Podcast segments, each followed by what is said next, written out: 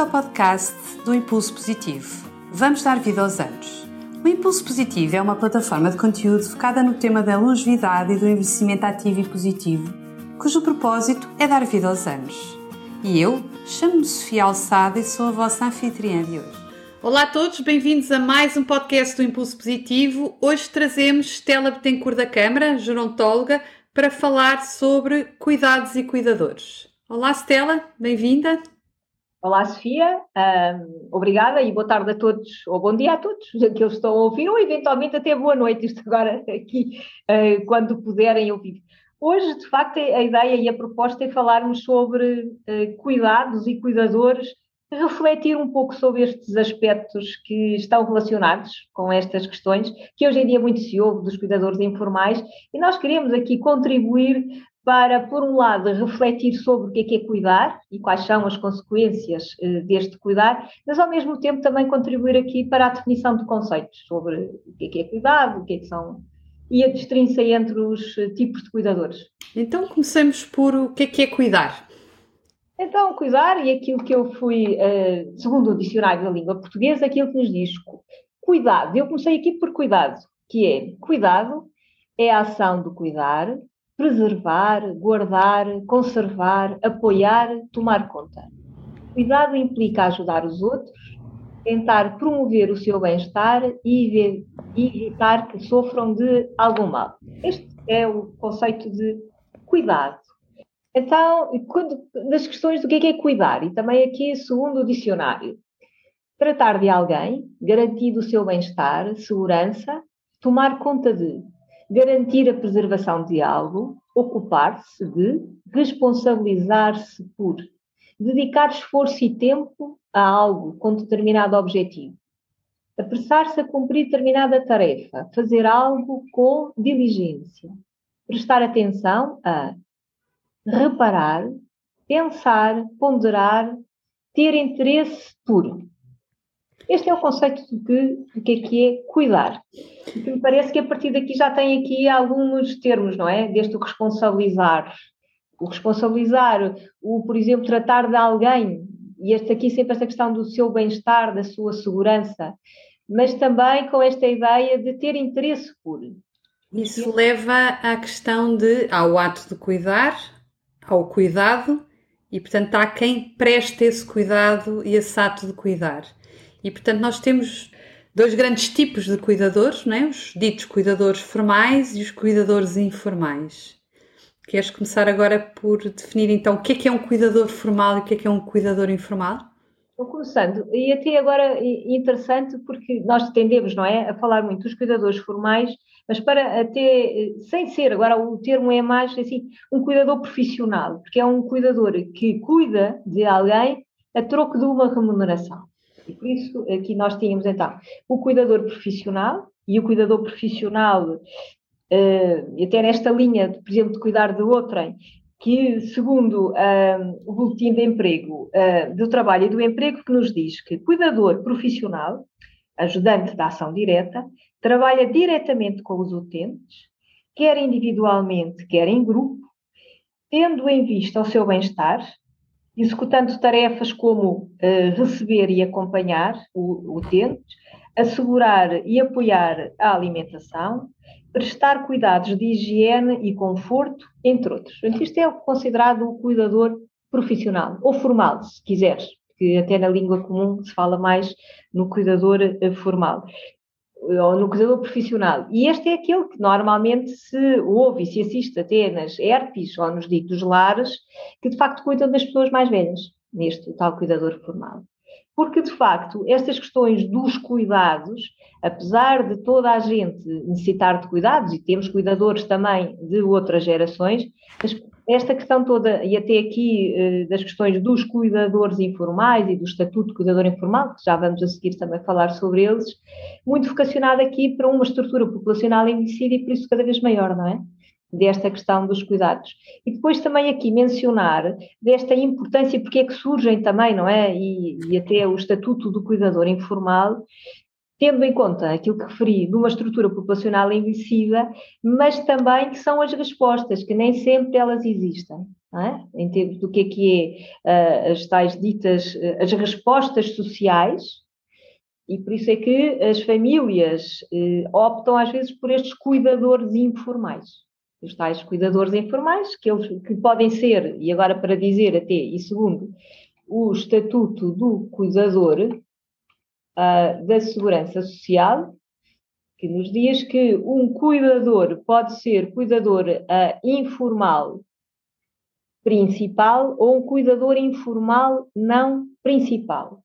O que é que distingue um do outro é que o, o cuidador informal principal considera-se o cuidador formal, informal que acompanha e cuida da pessoa cuidada de forma permanente, que com ela vive em comunhão de habitação e que não ofere qualquer remuneração da atividade profissional ou pelos cuidados que presta à pessoa cuidada. Então, qual é a grande diferença? Nós sabemos que temos então também dentro dos cuidadores informais, já, já falaste dos cuidadores formais ou profissionais, não é? que são aqueles que oferem também um rendimento. No caso dos informais, também podemos dividi-los em dois, principais e não principais. Queres nos explicar qual é a diferença entre um e outro? Então, segundo aqui o, o guia uh, prático da Segurança Social relativamente aos cuidadores informais, consideram que um cuidador informal principal é aquele que acompanha e cuida da pessoa cuidada de forma permanente, que com ela vive em comunhão de habitação e que não ofere qualquer remuneração de atividade profissional ou pelos cuidados que presta à pessoa cuidada. No que diz respeito ao cuidador informal não principal, é aquele que acompanha e cuida da pessoa cuidada de forma regular, mas não podendo oferir ou não remuneração de atividade profissional ou pelos cuidados que presta à pessoa cuidada. Podíamos então considerar que a diferença entre um e outro é que o cuidador informal principal é aquele que cuida de forma permanente e não oferece qualquer tipo de rendimento. E por isso mesmo é que depois até no Estatuto de Cuidador Informal existe aqui a figura de subsídio para poder apoiar esta pessoa, porque não tem qualquer outro tipo de remuneração. Já o cuidador informal não principal, esse cuida, não é de forma permanente e já pode oferir, ou estar, por exemplo, numa qualquer outra profissão e oferir aqui um rendimento. No fundo é aquele que substitui o cuidador informal principal quando ele precisa descansar. Sim, em parte podíamos, sim, eh, podíamos exatamente dizer isso sim, em termos de síntese. Diz-me uma coisa, qualquer, qualquer tipo de cuidado exige algum tipo de formação ou de preparação. Concordas ou não? Sim, uh, e de facto, nós, e agora vamos dirigirmos aqui até mais, vamos dizer isto aqui, para os cuidadores informais, quer eles sejam principais ou não principais. E de facto era importante, por um lado, a questão da formação. O que é que nós precisávamos de saber? E saber de que do cuidar, não é? Da pessoa que nós vamos cuidar. Há alguns conhecimentos de saúde, também por isso é preciso terem atenção que este cuidar uh, informal também tem a ver com as condições uh, físicas e mentais da pessoa que nós estamos a, a, cuidar, e isto do ponto de vista que nós podemos considerar aqui das competências para cuidar de outrem. É? Por outro lado, também, a própria pessoa tem que aqui acautelar, digo eu, aqui alguns aspectos neste ato do cuidar. Stella, tipicamente, uh, corrijo-me se eu estiver errada, as várias opções. Eu, eu, penso que há três opções aqui na, na, equação. Eu não tenho dinheiro e, portanto, tenho alguém próximo doente e vou ter que cuidar dessa pessoa. E, portanto, tenho que ser eu a, a me chegar à frente. E, tipicamente, são as mulheres, não são os homens, né? se tivermos aqui essa questão. Uh, segunda hipótese, eu tenho a pressão social ou não, ou opto porque, por tudo o que em vida me foi dado por essa pessoa, eu opto deixar uh, aquilo que faço e dedicar-me a cuidar dessa pessoa e portanto eu quase que deixo ter a minha individualidade e foco-me naquilo que em cuidar, deixo-me cuidar em mim ou de me centrar em mim e, e, e no fundo vou cuidar dessa pessoa. E por último tenho a opção de querer ou não ser eu a cuidar e portanto posso contratar alguém para fazer esse cuidado e depois fico na retaguarda caso seja necessário, e portanto tenho outra função, não de cuidador principal ou de cuidador uh, não principal, mas que assuma aqui o meu caráter de apoio a essa pessoa de outra forma. Isto faz sentido ou não? Ou tenho mais soluções pelo meio? É, é, parece não, e tu focaste as várias, as várias uh, alternativas, que é quando, nesta decisão do cuidar, não é? E, e a partir disto passa sempre uh, por isto. Vou cuidar de alguém, é? E este cuidar de alguém, e muito bem, como dizes, nessa síntese dessas várias situações. Por vezes não há qualquer tipo de opção, nem há tempo a pensar se de facto nós temos aqui outra alternativa. Porque muitas vezes são acontecimentos que acontecem rapidamente. Por exemplo, o indivíduo que é hospitalizado e depois chega ali um tempo, depois é preciso dar a, a, a, alta. E, entretanto, o, indivíduo não tem condições para estar em casa.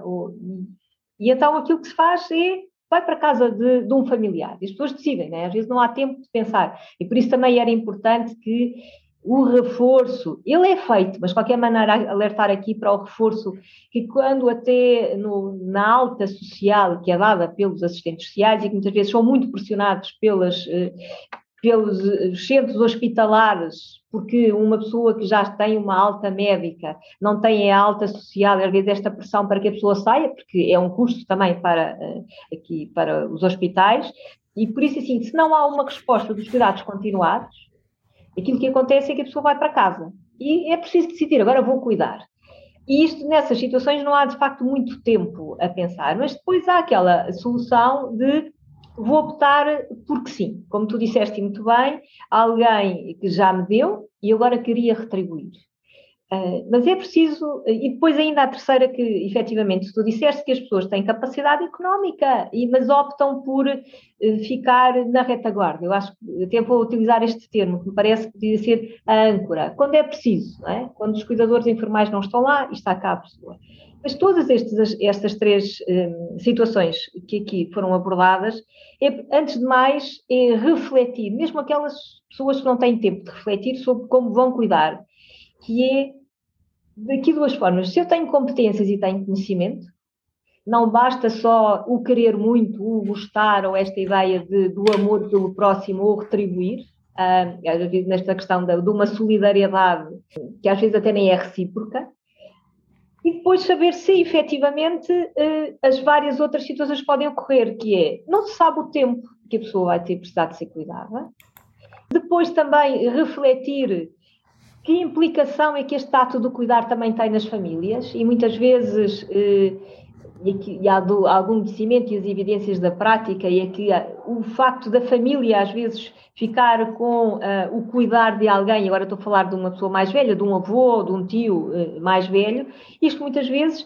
vai exatamente alterar toda a dinâmica familiar pais e filhos, e aqui depois também vai depender da idade dos filhos. Os filhos estão, são mais pequenos e precisam de mais cuidado, e aqui já estamos a ver um cuidador, e como tu referiste muito bem, normalmente ou maioritariamente são mulheres, porque isto tem a ver a tradição, não é quem cuida, é, são mulheres, uh, e isto traz aqui alterações na dinâmica. E também às vezes, se são filhos adolescentes, também tem aqui outro tipo de cuidados e é preciso também prestar atenção.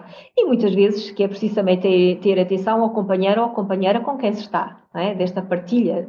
Ver depois também estas questões de se eu for cuidar e for cuidar a tempo inteiro ou permanente, as situações socioeconómicas muitas vezes aquilo que acontece às vezes as pessoas têm que abdicar da sua remuneração ou do emprego em que estavam e depois ficam dependentes muitas vezes até das pensões ou dos subsídios ou se há algum rendimento por parte da pessoa que está a ser cuidada.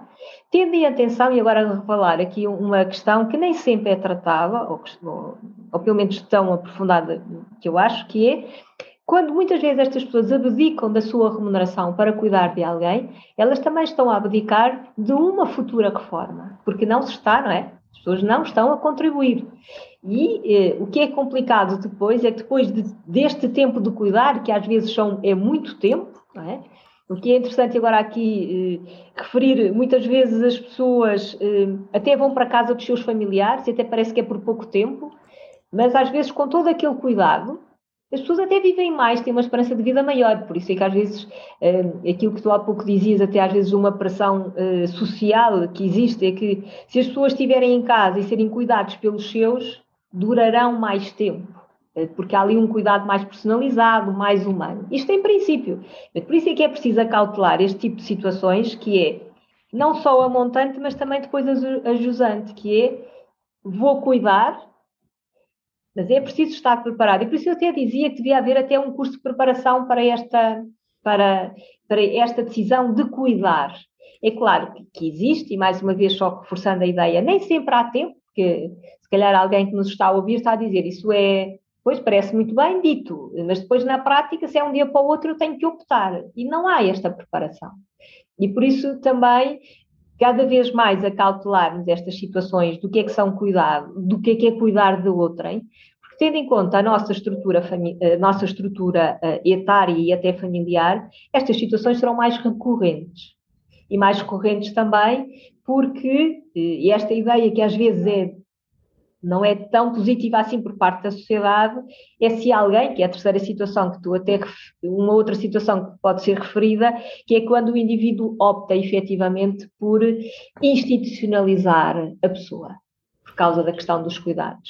Porque, assim, e aqui a ideia então de quem opta por. Eh, porque tem capacidade económica para o poder fazer, e fica na, na figura, como tu disseste e bem, quase de apoio, não é? Tem cuidadores informais e, este, e aquilo que a pessoa pode fazer é optar por isso mesmo, é estar ali quando os cuidadores informais, principal ou não principal, porque este indivíduo pode não ser um, um cuidador uh, princi, uh, principal, aquilo que pode fazer é estar ali a cuidar. Até em retaguarda.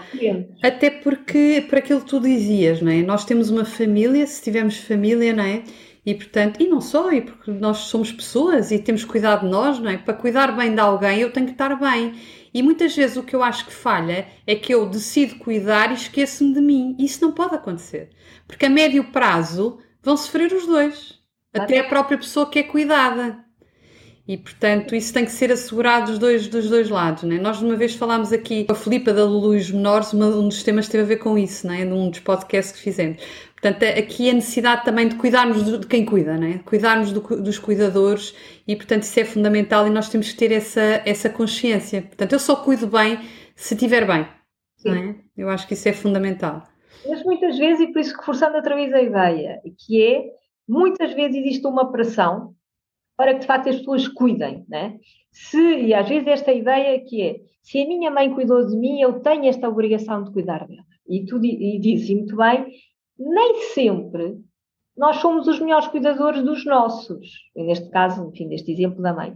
E quando eu digo não somos os melhores cuidadores dos nossos, porque muitas vezes esta ideia de que nós abdicamos de sermos nós e agora vamos dar tudo o que pudermos a, a, esta pessoa que nós estamos a cuidar, mas, mais uma vez, reforçando a ideia, se nós não estivermos bem connosco, e nós temos que ter tempo para, de facto, sermos uns bons cuidadores, mas acima de tudo temos que ser cuidadores de nós mesmos. Isto assim, de cuidar dos cuidadores, muitas vezes já vem quase no, no final, e era preciso preparar, não é? Quando eu digo que é o cuidar, não é só estar aqui uh, dar todo o apoio que eu, que eu possa dar, porque de facto assim, acima de tudo eu vou ter que refletir o que é que eu sou enquanto pessoa para ser uma boa cuidadora. E como dizem muito bem, nós podemos estar aqui antecipar até às vezes estas questões uh, do envelhecimento precoce. O que é que eu quero dizer com isto? Que é, nós estamos a cuidar de alguém, e neste, neste caso estou a referir-me a alguém mais velho, e o ponto está é que quem está a cuidar e se não tiver apoio, este indivíduo aquilo que faz muitas vezes é, em termos do que é, é o seu estado de cansaço, às vezes chega à questão de burnout, porque isso, e há bocadinho como nós estávamos a referir, tem a ver com as questões não tão só físicas, mas depois mentais, e cuidar de alguém com uma saúde mental, ainda que seja no estadio eh, inicial, é muito, muito desgastante. E era preciso refletir sobre, sobre estas questões, de que assim, vou cuidar, mas será que eu sei o que é que este processo de cuidar, quanto tempo é que é, o que é que eu tenho que ter em conta, e sem, e ainda bem que referes isto, sem este problema, e de facto devíamos falar sobre isto, sem o tabu dizer assim, eu vou cuidar de mim, eu preciso agora de cuidar de mim, tenho que ter tempo para depois cuidar do outro, porque senão, como dizes, são duas pessoas que depois precisam de cuidados. E isso é que isto seja falado, sem tabu e sem preconceito. Era aquilo que este, neste podcast também queríamos aqui uh... salvar. Uh, a propósito disso, saiu o Guia das Boas Práticas da Segurança Social, que estavas a mencionar no início, não é? No dia 3 de janeiro.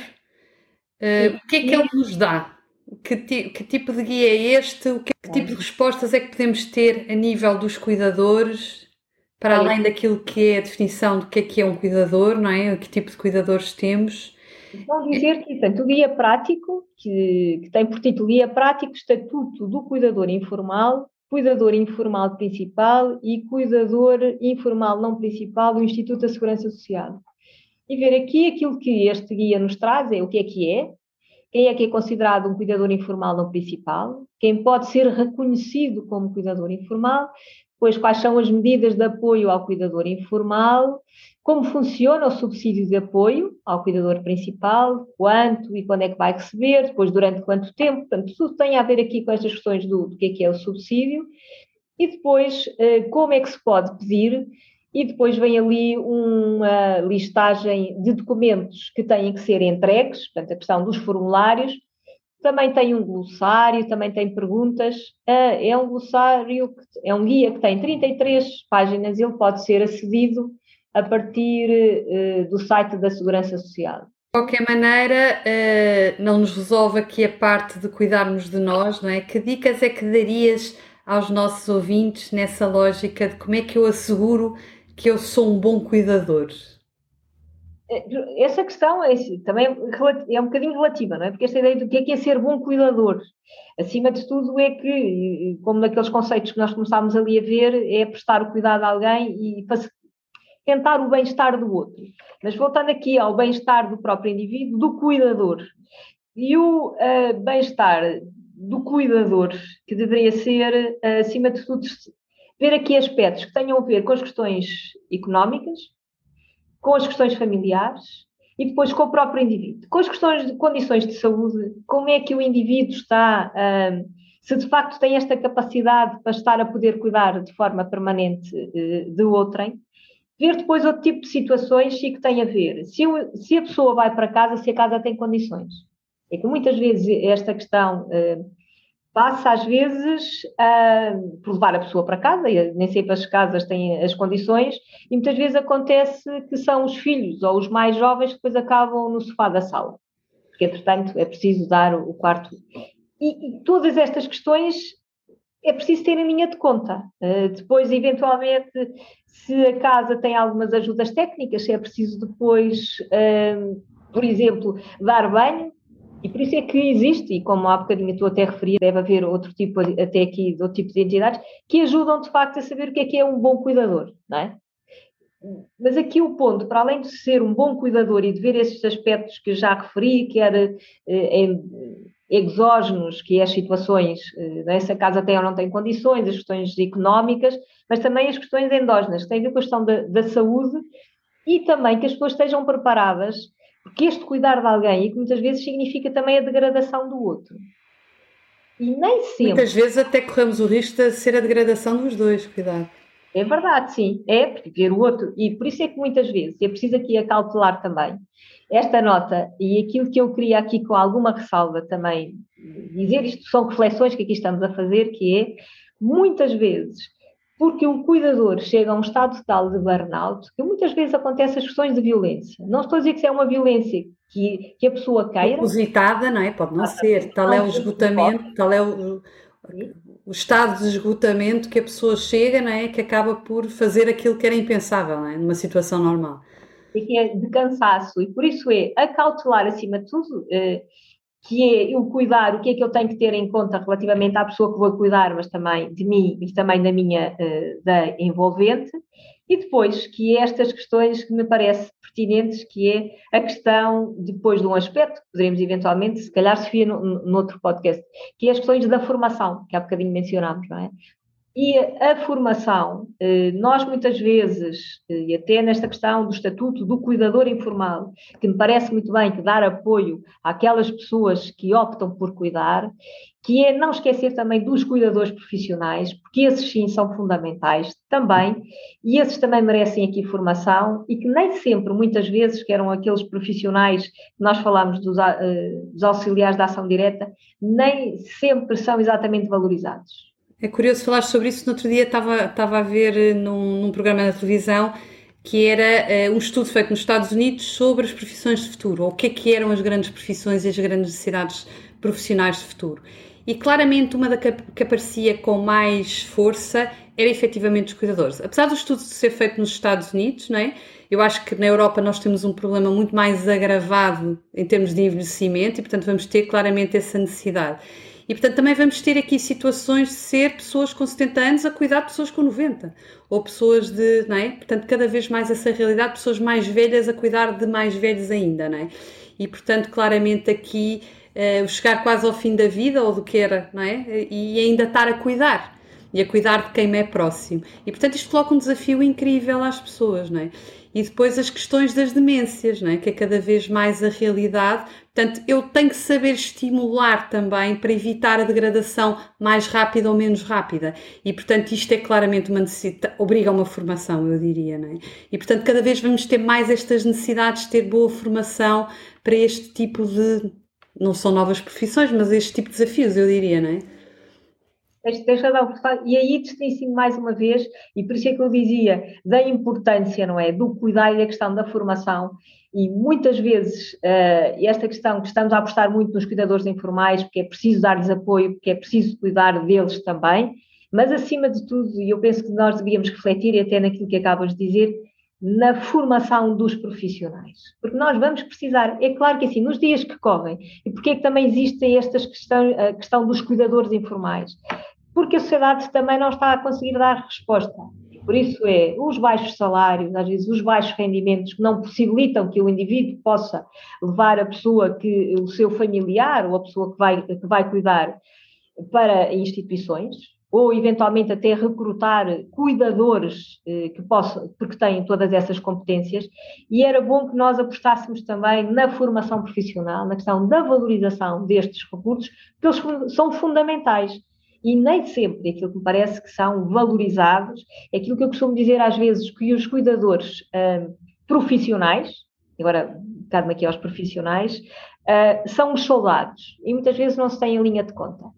E era preciso valorizá-los, valorizá-los em termos de que, é que são as suas competências e a sua capacitação, que muitas vezes, assim, quando, quando o mercado ou a sociedade não está a funcionar bem, há tipos de respostas. E muitas vezes nós vemos que são agências, e eu não tenho nada contra as agências, que recrutam e que, para que depois haja estes cuidadores, eh, e aqui vão considerar eh, formais, porque eles depois vão muitas vezes trabalhar até em casa de, das pessoas, e que muitas vezes passa muito por isto. Ah, cuidei, cuidei do meu avô, então se cuidou do avô, se calhar tem aqui competências. Não, e porque assim é uma profissão, eu vou dizer isto agora, desgastante.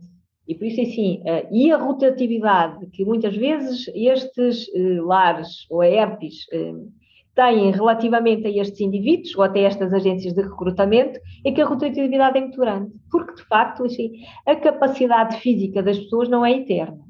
E por isso, às vezes, é o não saber educar ou não ter competências, por exemplo, para fazer o levante que muitas vezes, enfim, as pessoas jovens que são cuidadoras, porque parece que ainda têm força física e passado algum tempo já começam a ter problemas, não é? E isto significa que deixa de ser um profissional que aqui está. O problema depois da rotatividade, e até às vezes dos, das pessoas que são cuidadas, têm uma pessoa a cuidar e depois daqui a uns tempos têm outra. E também porquê? Porque de facto não são valorizados e tem que ser, estes recursos têm que ser valorizados em termos da sua formação e também em termos da sua remuneração. Que é preciso facto. Uh, por isso é que muitas vezes há cuidadores. E eu diria da sua função, não é? Formação, Exatamente. remuneração e função, porque é essencial para a sociedade, eu diria. Fazem um papel uh, imprescindível, não é? E cada vez vai ser mais e, portanto, devem claramente ser valorizados. Stella, então, como último conselho aqui neste novo podcast, o que é que dirias a quem está em vias de ser, de se tornar cuidador, por opção ou não, mas que tipo de, de cuidado é que a pessoa deve ter ou, ou tornar-se cuidador? se de facto já são cuidadoras, eh, terem atenção que já começa a existir vários tipos de respostas, eventualmente a partir da net, ver grupos de apoio, eh, ver que tipo de formação até, eh, até que precisam. E acima de tudo, se calhar é mais fácil dizer do que fazer, mas tomar consciência que às vezes pedir ajuda não é mau. E tomar a consciência que se calhar um dia vai ter que decidir que afinal não sou o melhor cuidador. E não sou o melhor cuidador não é porque não queira, mas porque de facto hum, a carga que me traz, muitas vezes a carga emocional de cuidar de alguém e eventualmente às vezes até começar a perspectivar a minha própria velhice, assim, algum dia se calhar também isto me acontece, e ver esta dificuldade de ver o meu ente querido e da minha impotência de poder ajudá-lo, e por isso ir à procura uh, de ajuda externa e saber o que é que existe, que respostas é que existem também. Esta ideia de ter alguém com quem possa partilhar. Às vezes pode não ser o cuidado, mas alguém com quem possa falar, eh, ligar, ter um grupo de apoio, alguém que eventualmente até possa lá ir a casa e que o possa ajudar. Nem sempre estas situações de substituir o cuidador permanente, às vezes é possível, porque tem a ver também com as questões de situação eh, física e mental da pessoa que está a ser cuidada, mas eventualmente este aspecto de carinho e ter alguém. Muitas vezes as pessoas estão muito sós, às vezes rodeadas até de família, mas sentem muito sós, que é o dia a dia estar ali, estar eh, com a pessoa. Depois, por outro lado, também munir-se da informação, que ela já existe, que tem a ver, por exemplo, nós há bocadinho mencionámos o guia, o guia do cuidador eh, informal, principal ou não, porque muitas vezes aquilo que eh, nós verificamos é que as pessoas têm muitas perguntas e que depois não há resposta. E às vezes os próprios serviços também não conseguem dar este tipo de, de resposta. E por isso até deixaria aqui, uh, já começa a haver de facto aqui este tipo de, de agências de respostas uh, para ou centros de apoio, que pudessem pensar nisso, fazer um guia, não é? Desta preparação de todos os aspectos que nós até aqui mencionamos. Eu não sei se ele já existe, se já existe e ficaríamos muito contentes que alguém que nos tivesse ouvido e que pudesse dar essa, eh, essa informação, se não era exatamente propor este desafio, não é? uma, um guia, e se calhar até a Segurança Social, com todas as informações. Eu diria até na lógica de quem sai do hospital para casa, não é? Haver esse suporte do próprio hospital ou da Segurança Social nessa trans, transferência, não é? Da pessoa na lógica do cuidado, não é? Que tipo de apoio é que eu dou a quem vai cuidar dessa pessoa, não é? Porque aí, mas não sejam os cuidados de saúde, as pessoas sabem o que é que essa pessoa necessita. É, portanto... muitas vezes, há, há, às vezes o que acontece é que os recursos, e às vezes nos hospitais, não é? Até com os, com os assistentes sociais, os recursos às vezes é que são poucos e às vezes não é este tipo Mas de... eu acho que aí claramente tem que haver esse apoio, não é? Porque se há alguém que vai assumir esse papel, ele tem que ter suporte para conseguir desempenhá-lo bem, não é? E, portanto, para não ser novamente um peso e essa, evitar que essa pessoa volte a ser hospitalizada por, eh, não é? por ausência do bom cuidado. E, portanto, eu acho que ganhávamos enquanto sociedade e se calhar ganhamos enquanto Estado, enquanto investimento na saúde, eu diria. Mais uma vez tem a ver com a prevenção e não o cuidar da doença, eh, fazer a prevenção neste caso. E diz isso muito bem, e que é um ponto também uh, importante a referir, que muitas vezes as pessoas, e agora que falaste até no hospital, às vezes é de um dia para o outro que se diz ao familiar, olha, ele amanhã vai ter alta, e de repente a pessoa não sabe o que fazer. E muitas vezes estes próprios serviços não dão o apoio, muitas vezes porque não é possível, e outras vezes porque às vezes até há algum desconhecimento, também é preciso dizer isto, é bom na verdade, ainda que sejam excelentes profissionais, mas façam determinado tipo de circunstâncias. E por isso, se calhar, ter ali um guia que desse estes primeiros linhas, ou é uma linha, não é? Já agora existe a linha do cidadão, uma linha que pudesse até dar este tipo de apoio, não é? Vou ser cuidador, eh, tenho estas. O que é que eu preciso de saber? E agora? Vou ser cuidador, e agora, não é? Exatamente, olha. O que é que eu posso fazer? Nós temos, nós já fizemos aqui podcast com nesta linha, não é? Cuidar de quem cuida, fizemos aqui com a Filipa da Lulu e dos Maiores. Eu acho que vale a pena voltarem a ouvir se quiserem eh, perceber aqui eh, que tipo de formações é que pode haver dentro desta lógica do ser cuidador. Convido aqui os nossos ouvintes a ir eh, ouvir este podcast. E a Manicare, numa lógica da tecnologia aplicada aqui ao apoio de de quem cuida também, mais uma vez, e que também pode dar este apoio à medida que a pessoa vai cuidando. E, portanto, eu não tenho que me deslocar para fazer uma formação, eu vou uh, tendo aqui um acompanhamento através da tecnologia, neste caso através de uma app, que me vai dando vários apoios uh, em função daquilo que é a minha necessidade. Portanto, são dois bons exemplos que nós trouxemos aqui a nível de podcast, não é? Que pode dar aqui algum insight para aquilo que estamos a falar, não é? Alguma boa dica uh, que pode eventualmente ajudar os nossos cuidadores. Eu acho que tem que ficar muito claro que mais importante do que assumir esse papel de cuidar, não é? Nós temos que perceber que nem sempre somos a melhor solução e que, sobretudo, temos que cuidar também de quem cuida e, portanto, muitas vezes cuidar de nós próprios antes de assumirmos esse papel ou não esquecermos de nós nesse percurso, não é? Porque o percurso pode ser muito duro e, portanto, como tu disseste e bem, Stella, ter um forte impacto em todas as pessoas que nos rodeiam, em nós e no limite até Uh, apesar de ser um ato de amor, que eu acho que é um ato de amor optarmos por cuidar, muitas vezes podemos não ser a melhor forma de o fazer, podemos não ser nós a melhor solução e, portanto, esta questão uh, da, da, parte emocional, muitas vezes estamos tão ligadas a essa pessoa, não é? Que não somos, não conseguimos ter o distanciamento que precisamos para perceber o que é que é melhor para ela e, portanto, corremos aqui o risco de no limite até agravar a própria, a própria doença, não é? Não tendo aqui os estímulos e o conhecimento necessário para saber a melhor forma de cuidar. E, portanto, não é, é uma equação em que no limite podemos perder todos, não é? E, portanto, há, há que ter este discernimento. Não é por acaso que os médicos não cuidam dos, de, de, familiares, não é? Por algum motivo isso acontece e, portanto, temos que ter aqui algum distanciamento e alguma clarividência quando, quando optamos por tomar esta decisão, ou pelo menos que seja uma decisão um, tomada com toda a informação dentro do que é possível ter, obviamente. Claro. Porque nunca sabemos a duração de uma situação destas, não é?